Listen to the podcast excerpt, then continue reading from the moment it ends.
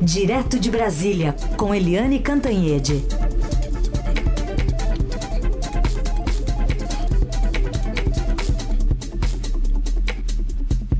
Oi, Eliane, bom dia. Bom dia, Heisen, Carolina, ouvintes. Oi, Eliane, bom dia. Vamos começar relembrando aqui o nosso ouvinte do voto, então, do último voto, né, do último ato do ministro Celso de Mello, enquanto o decano né, do Supremo Tribunal Federal ontem sobre o futuro do presidente Bolsonaro no depoimento em que ele é investigado como réu. O voto do ministro Celso de Mello foi uma verdadeira aula, porque o, uh, o decano, né, ainda decano, até semana que vem, dia 13, quando ele sai do Supremo Tribunal Federal, porque completa 75 anos. O último voto dele foi de uma força enorme, uma força moral, uma força ética, uma verdadeira aula, como eu disse. É, em resumo, o ministro Celso de Mello lembrou aqueles princípios basilares da justiça nas democracias, de que a justiça e a lei valem para todos e ninguém está acima da lei e da justiça, nem mesmo o presidente da República, que é apenas mais um súdito da lei. É, tem, sabe, é não apenas emocionante, mas é assim uma reflexão tudo que o Celso de Mello disse. E aí a gente lembra que ele fez esse voto naquele julgamento, naquela investigação do Supremo sobre uh, o depoimento do presidente Jair Bolsonaro, se deve ser presencial ou se pode ser por escrito, no caso da uh, suspeita da acusação do ex-ministro Sérgio Moro de intervenção política do Bolsonaro na Polícia Federal, depois que ele demitiu o diretor-geral da Polícia Federal e também o superintendente da Polícia Federal no Rio de Janeiro. E um, o, o Supremo até agora está dividido, né? Porque o Marco Aurélio Melo, que será o novo Supremo, é, o novo decano do Supremo a partir da semana que vem, ele vota, já votou, é, já explicitou seu voto é, pela, uh, pelo depoimento por escrito do presidente Bolsonaro. E agora o Celso de Mello, que ainda é o decano, por mais alguns dias, mas ainda é vota pelo depoimento presencial. O Marco Aurélio faz uma comparação, uma analogia entre o Bolsonaro e o Michel Temer, que teve o direito de fazer o depoimento por escrito, e o Celso de Mello faz outra analogia, é, uma outra comparação, a comparação com o ministro, ex-ministro Sérgio Moro. É, o Celso de Mello diz o seguinte: os dois estão uh, juntos no mesmo processo, Moro e o Bolsonaro. Por que, que o Moro tem que ir presencialmente, é, depor, ouvir perguntas, ser, enfim, de alguma certa forma é pressionado se você está numa pergunta, numa, num depoimento por escrito, é, presencial, né? Tem pergunta, tem resposta, o advogado do oponente está ali te é, fazendo pergunta e tal. Por que, que o Sérgio Moro passa por isso e o Bolsonaro não? Ele, isso criaria uma circunstância diferente, favorecendo indevidamente o presidente Bolsonaro. Além disso, o Celso de Mello se apega ao, ao Código do, do, Processo Penal, que diz o seguinte: que diz que as autoridades, presidente da República, presidente da Câmara, presidente do Senado, o próprio presidente do Supremo Tribunal Federal, só têm direito a depoimento por escrito quando eles são testemunhas, mas quando eles passam a ser investigados, eles perdem esse direito e, portanto, tem que ser um depoimento presencial. Agora, de qualquer jeito, a sessão de ontem foi uma vitória para o Bolsonaro, porque o Celso de Mello foi a última sessão do Celso de Mello e os outros ministros vão poder votar à vontade na semana que vem ou a partir da semana que vem, sem ter que é, cara a cara ali com o Celso de Mello presente, discordar do voto do relator. Então, seria muito é, seria constrangedor, seria difícil para eles votarem contrariando o decano, um decano forte como Celso de Mello e que está naquele momento emocional de deixar o Supremo. Portanto, fica mais fácil para eles discordarem do relator e concordarem com o Marco Aurélio pelo voto é, por escrito. Mas a, a decisão do Supremo ainda é incerta e não sabida. Vamos acompanhar. Muito bem. Eliane, e essa trégua que a gente está verificando, aparentemente, entre o presidente da Câmara, Rodrigo Maia, e o ministro Paulo Guedes, vai render frutos aí? É, o Paulo Guedes e o, o Rodrigo Maia têm uma relação infanto-juvenil. Né? Eles brigam, trocam desaforo, um fala mal do outro, tô de mal é, Belém, Belém, para nunca mais ficar de bem, aí depois voltam as boas. E agora eles têm bons motivos para ficar as boas. Eles tiveram aquele jantar, é, recuperaram o diálogo. O Rodrigo Maia pediu publicamente desculpas ao Paulo Guedes. O Paulo Guedes também, de uma certa forma mais contida, mas também pediu desculpas. E os dois agora estão é, unidos. E é interessante que ontem esse encontro do Rodrigo Maia com Paulo Guedes foi no Congresso Nacional e não tinha ninguém do governo presente.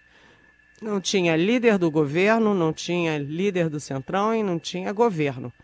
Ou seja, os dois estão sinalizando que eles estão trabalhando juntos a primeira, o primeiro foco desse trabalho conjunto é a reforma administrativa e a Frente Parlamentar da Reforma já apresentou uma sugestão que prevê a inclusão, sim, dos atuais funcionários públicos na reforma, como, aliás, defendem 10 a cada 10 economistas.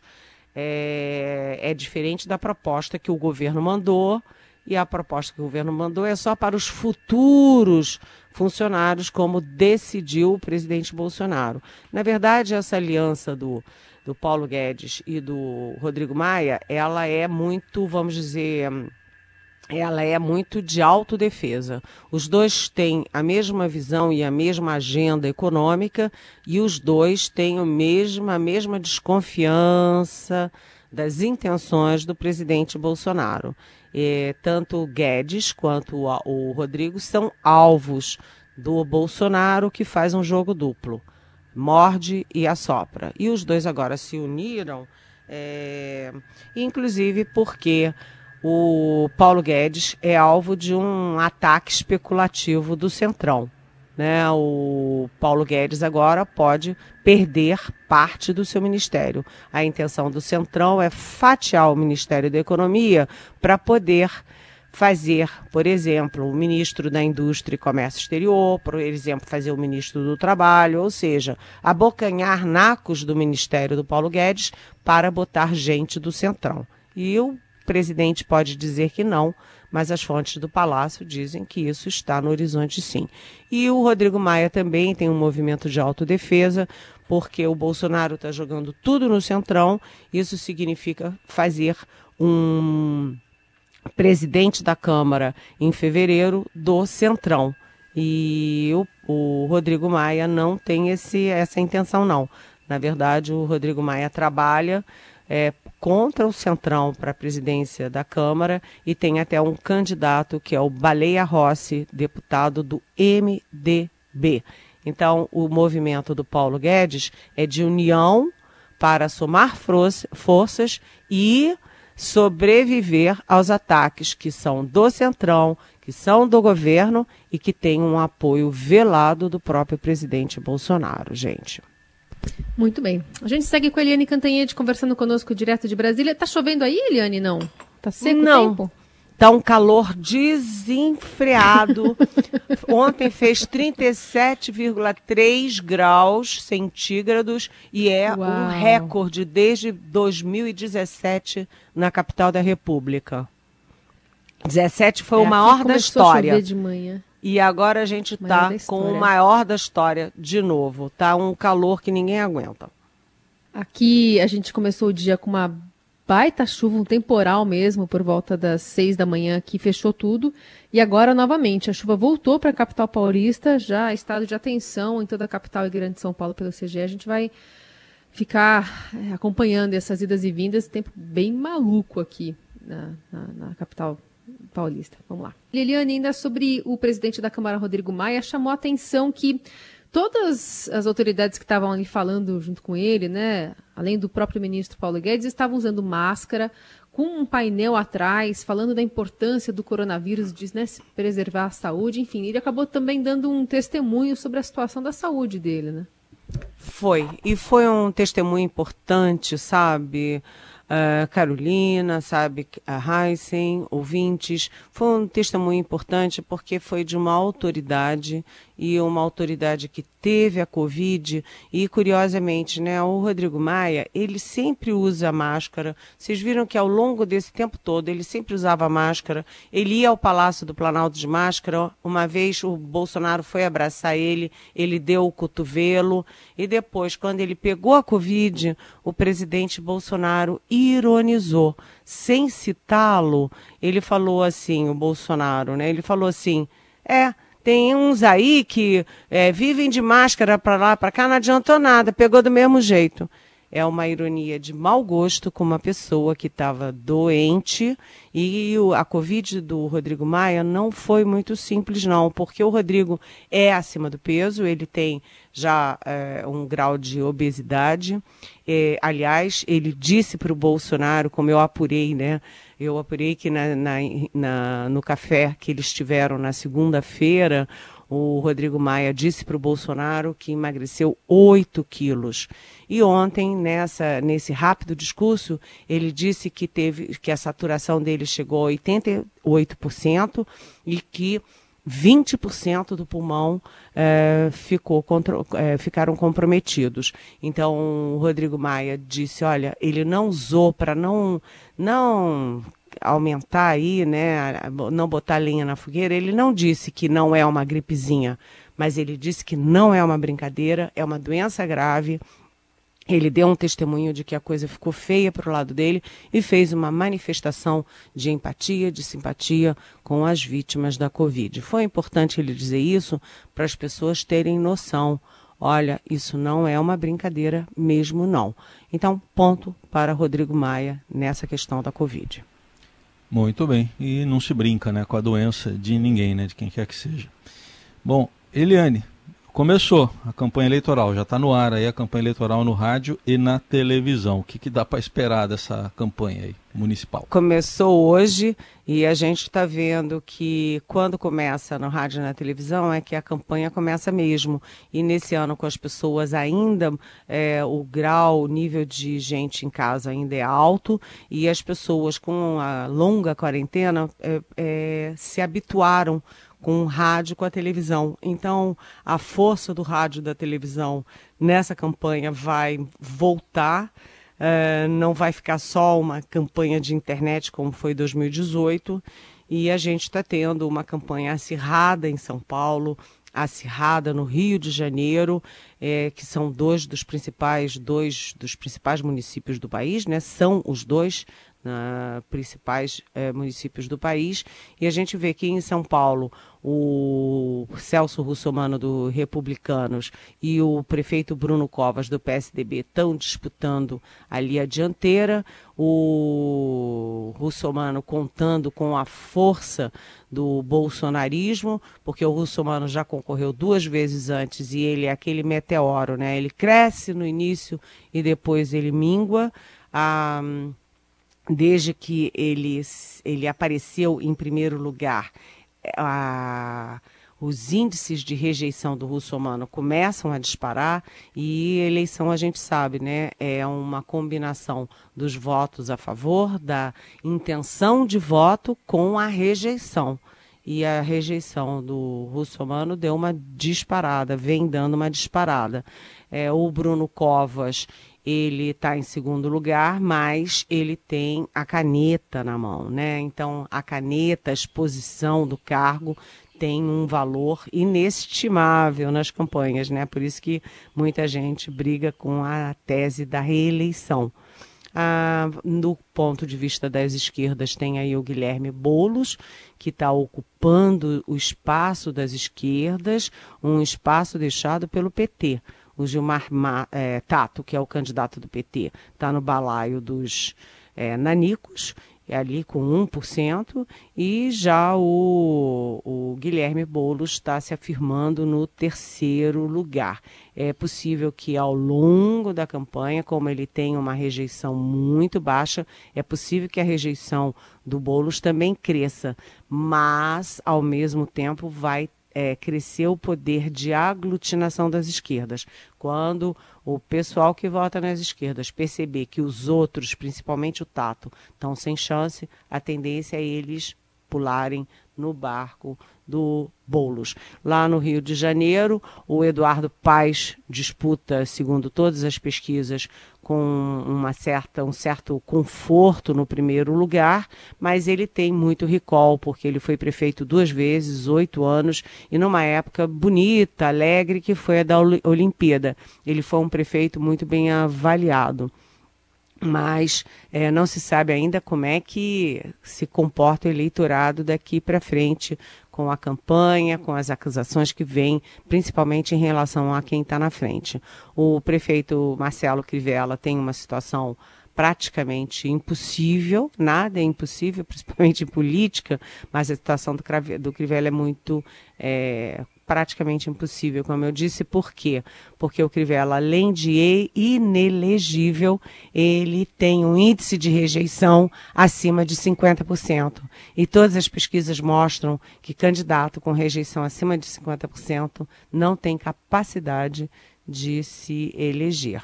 É, depois você tem Marta Rocha, do PDT, e lembrando que ela é mulher, ela é delegada então ela tem a simbologia do combate ao crime e, portanto, ela é, e ela é do PDT, o PDT tem muita força no Rio de Janeiro, é o brisolismo, né, a única força ainda consolidada no Rio de Janeiro. Então, a eleição do Rio também, e, e a novidadeira eleição no Rio, sempre tem uma novidade que dispara no final, como foi o caso do Wilson Witzel, o meteórico que em um ano e meio já estava já estava sendo afastado do governo.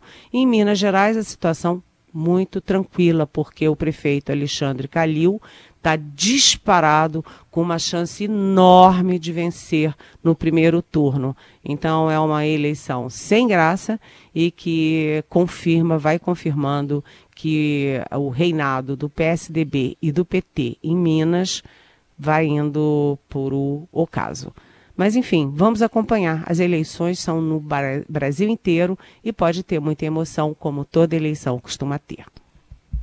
Toda eleição costuma ter promessas. E o, nosso ouvinte, o José Sobral, faz uma pergunta aqui para você.